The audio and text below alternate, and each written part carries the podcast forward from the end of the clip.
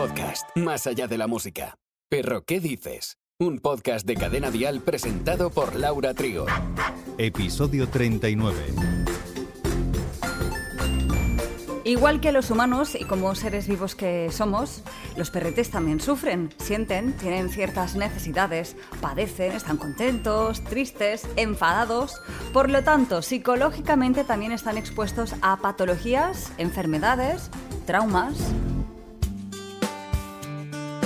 Dicho lo anterior, algunos sufren trastornos compulsivos.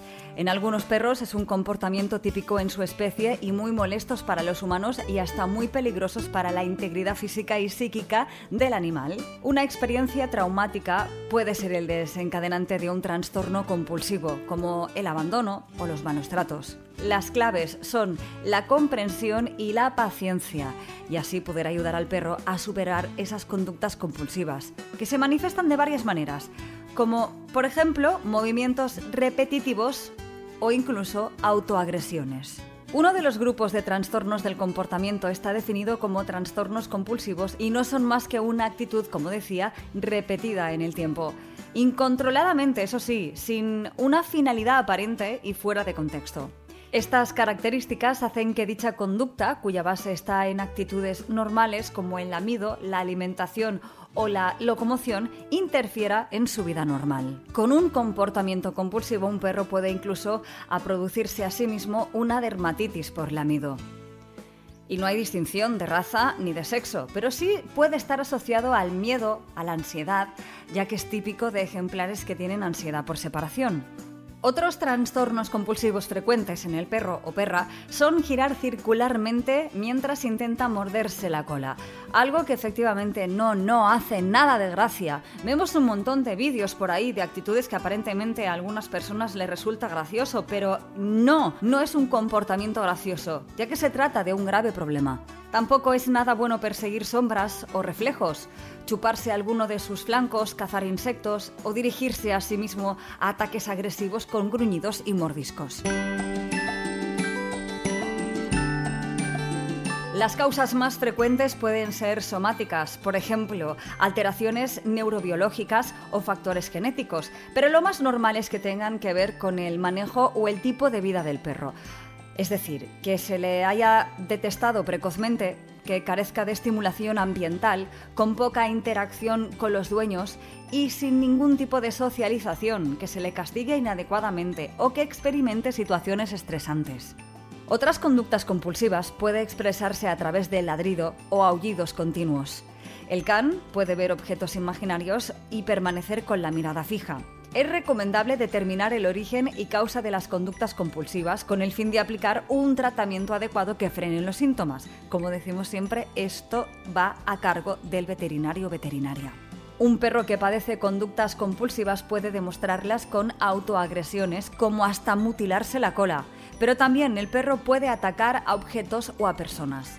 Este tipo de conductas son más extremas o graves. Las conductas compulsivas en los perros también puede aflorar entre situaciones puntuales provocadas por estímulos extremos como el ruido de los petardos. Los perros que padecen fobia a los ruidos se descontrolan y pueden llegar a arañar las paredes, escarbar en el suelo o ladrar sin freno. En estos casos más graves de conductas compulsivas por ruido en perros es necesaria la medicación del perro bajo prescripción veterinaria para evitar ese descontrol del animal.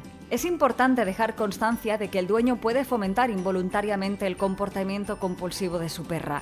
Si vemos que el animal está, por ejemplo, ladrando excesivamente y le acariciamos, no le estamos calmando en realidad, le estamos recompensando este comportamiento. Él lo va a entender como, ¡qué bien! Me acarician, lo estoy haciendo genial. Perro, ¿qué dices? Un podcast de cadena dial.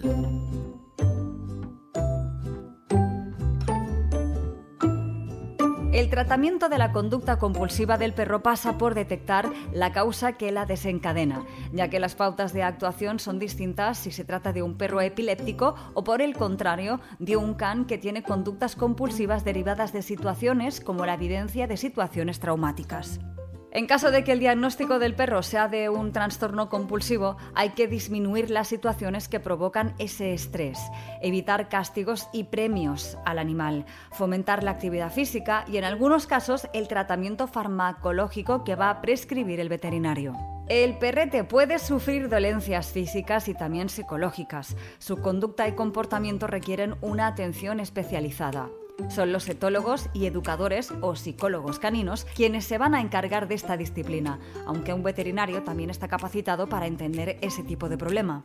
Hay casos en los que un perro está educado y socializado de manera correcta, pero ante determinadas circunstancias reacciona de manera inusual. El veterinario será un buen consejero en estos casos y derivará a los dueños del perro a un profesional del comportamiento canino. Ante cualquier caso, es recomendable atender los problemas de conducta del perro cuanto antes y no minimizar su gravedad. La prevención de las conductas compulsivas en el perro, perra, se pueden conseguir con la correcta socialización desde cachorro, además de una buena cobertura de sus necesidades, como alimento adecuado, atención sanitaria, refugio para el perro contra las inclemencias climatológicas y así un largo etcétera. No obstante, un aspecto primordial que no debe de ser descuidado es el cuidado emocional del perro para lograr su equilibrio y evitar la aparición de conductas compulsivas. No solo de peludos vive el reino animal. ¿Sabes que cuando las arañas duermen tienen fases de sueño similares a las personas? Un estudio liderado por la investigadora Daniela Robler de la Universidad de Constanza en Alemania y el Instituto Max Planck del Comportamiento Animal muestra por primera vez movimientos tipo REM en arañas saltadoras Evarracha arcuata, una especie en toda Europa. Los resultados fueron publicados el 8 de agosto de 2022. Los autores enfocaron cámaras a ejemplares de pocos días de vida y durante la noche para observar sus movimientos y tratar de encontrar una explicación científica a la aparente actividad en fase de sueño. Las imágenes mostraban patrones que se parecían mucho a los ciclos de sueño. Las patas de las arañas se contraían y partes de sus ojos parpadeaban. Los investigadores describieron este patrón como un estado similar al sueño REM observaron que algunos ejemplares se mantenían colgados de sus hilos en los que parecía un reposo similar a la acción de dormir. Y la semana que viene, en Perro ¿Qué dices? Hay perros que son muy efusivos o tienen cierto ímpetu en conocer a otros de su misma especie, pero ¿cómo podemos conseguir que ignore a otros perros? Te esperamos en el próximo episodio. Perro, ¿qué dices? Con Laura Trigo. Suscríbete a nuestro podcast y descubre más programas y contenido exclusivo accediendo a Dial Podcast en cadenadial.com, en la aplicación de Cadena Dial y en todas las plataformas de escucha de podcast. Cadena